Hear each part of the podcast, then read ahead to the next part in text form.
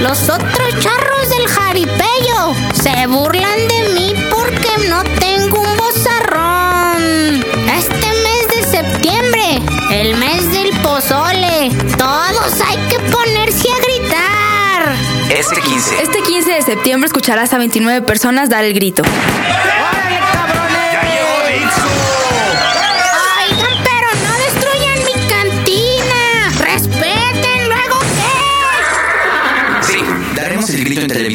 Este 15 de septiembre y 8 días después y 8 días después Y ocho días después. Y así hasta que se nos acabe el contrato o cuando la congelada empiece a hablar de genitales en horario infantil. Golpe hable de un diputado borracho. Que alguien se queje de que el PG tapó otra vez reforma. Y Lucasfilm demande a promoción.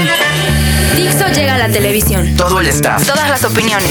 Y todo lo que ya saben. Sí, ya saben. Porque aún tenemos mucho que decir, Criticar, señalar, acusar. aplaudir. Todo eso. Sábados, 5.30 pm. Pro- Proyecto 40. Y en cable, 140. Dixo en tele. Nah, ¿qué va? Me andan cuenteando. Y sí, es en serio. Dixo presenta Capital, Capital. Porque comunicar vuelve a ser grande.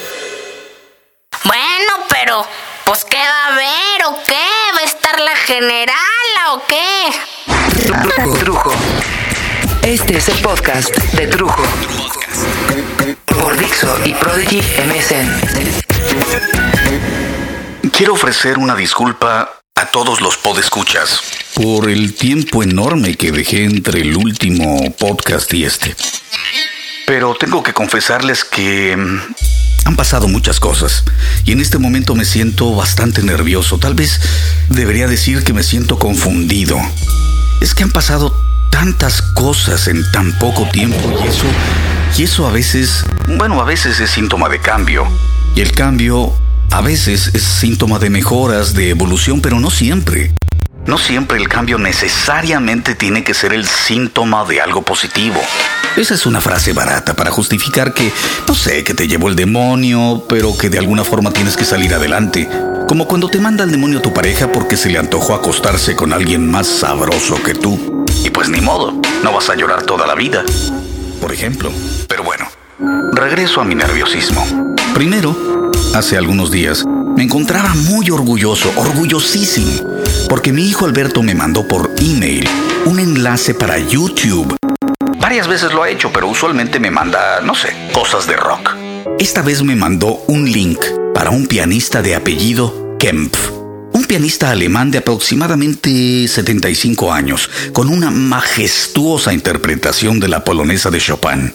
Lo cual me hizo feliz porque quiere decir que cada vez mi hijo se abre a la posibilidad artística de que la genialidad viva más allá de solamente el mundo del rock y conozca una utilidad real y mágica para el mundo del Internet. Una Internet que es un medio que por unos cuantos segundos te permite presenciar por medio de una pantalla la interpretación de genios.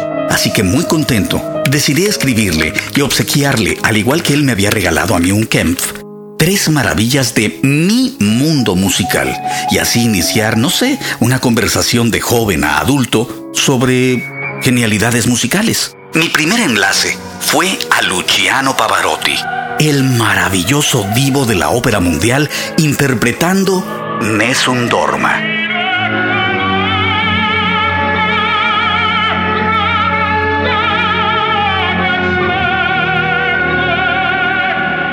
Y junto a ese, otro enlace de Pavarotti con Pagliacci. Ya que mi hijo traía desde hace unas semanas pegada una de las más tradicionales cantaletas de la ópera de León Cavallo.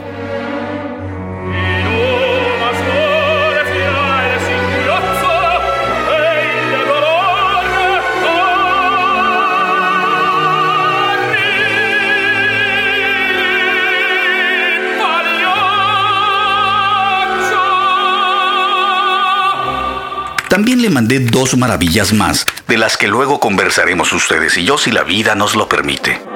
Solo quisiera ahondar un poco en que tras enviarle eso a mi hijo y él escucharlo, estuvo al borde de las lágrimas por la calidez de la interpretación de este divo extraordinario. Y horas más tarde, con padre e hijo sintonizados en un canal de amor y de admiración al talento extraordinario de un ser humano, solo unas cuantas horas más tarde, Luciano Pavarotti fallecería tras una agotadora lucha contra el cáncer. Mis hijos, entre las muchas preguntas que me han hecho, siempre me han preguntado quién era mi ídolo de joven. Y siempre les contesté que nadie, nunca fui un fiel seguidor de algún artista en particular, que a lo mucho me habían impactado en su momento los conciertos de Michael Jackson. Y eso porque eran muy espectaculares, pero ah, fuera de gustar de muchos grupos y de solistas de diferentes géneros, nunca me he considerado un fan de alguien en particular.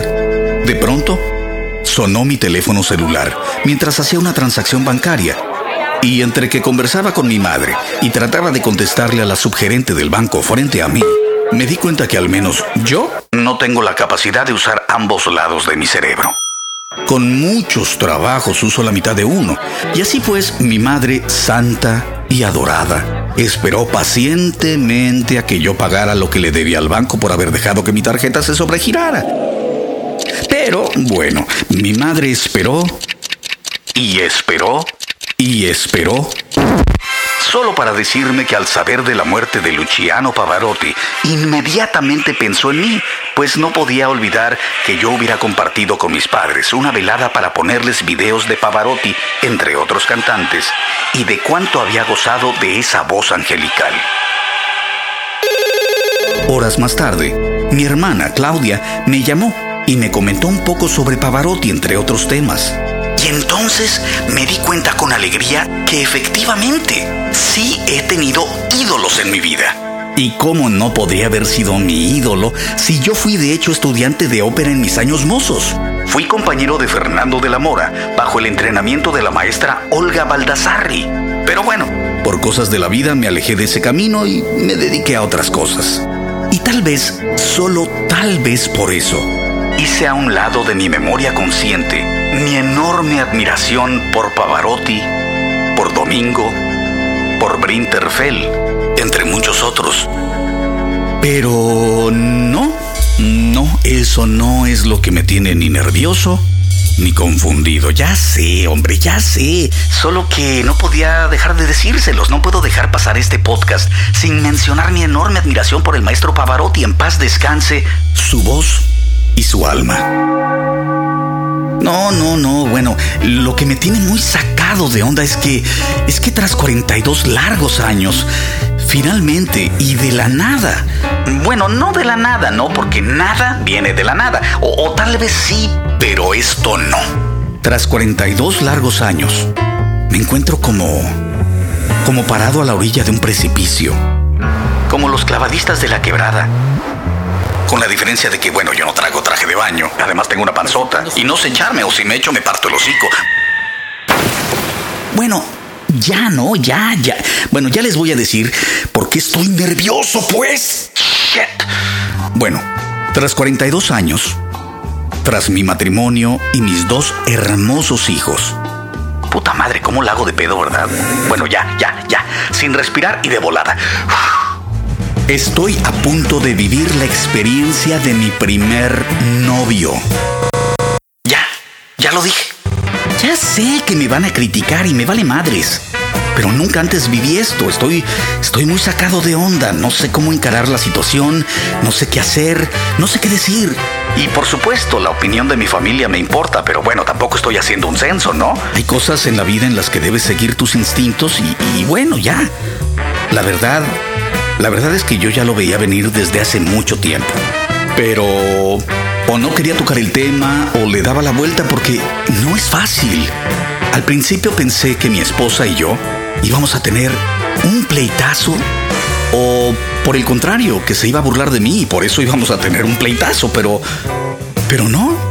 No, no, no. De hecho, creo que lo tomamos ambos con una filosofía extremadamente civilizada o, o, o moderna o, no sé.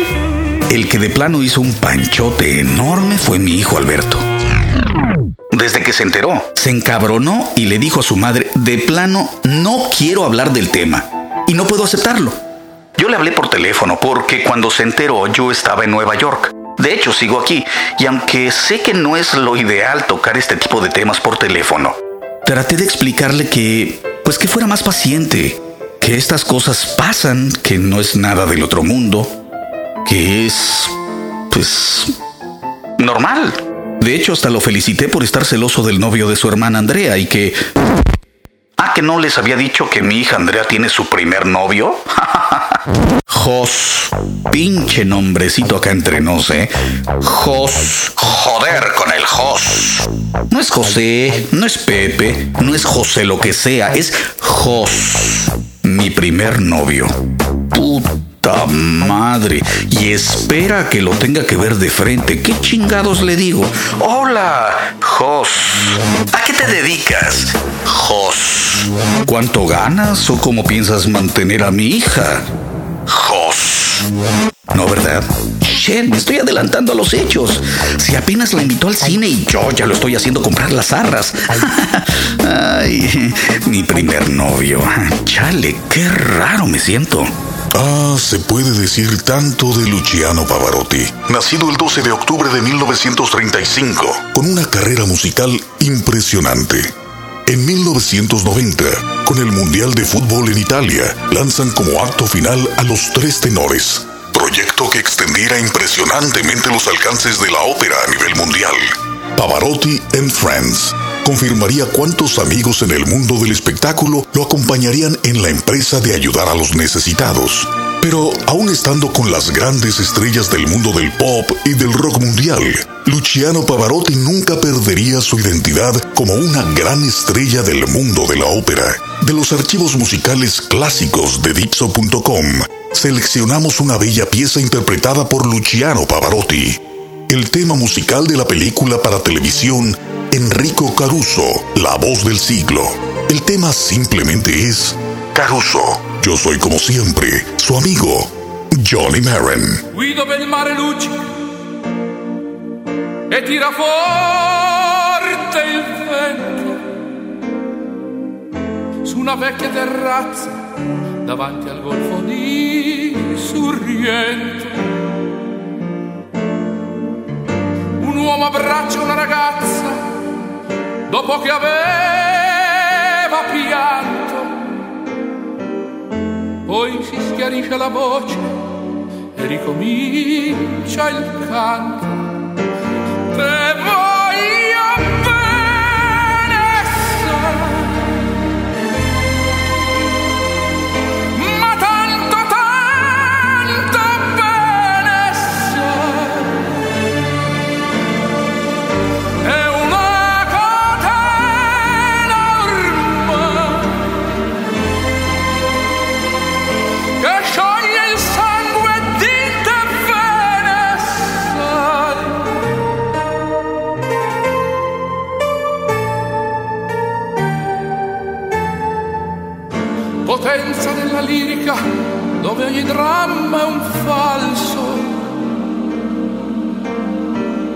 e con un po' di trucco e con la mimica puoi diventare un altro. Ma due occhi che ti guardano così vicini e feri ti fanno scordare le parole, confondono i pensieri. Così diventa tutto piccolo, anche le notti là volti e vedi la tua vita come la scia d'un'elica. Ma sì, è la vita che finisce, ma lui non ci pensò poi tanto. Anzi si sentiva già felice e ricominciò il suo canto. Te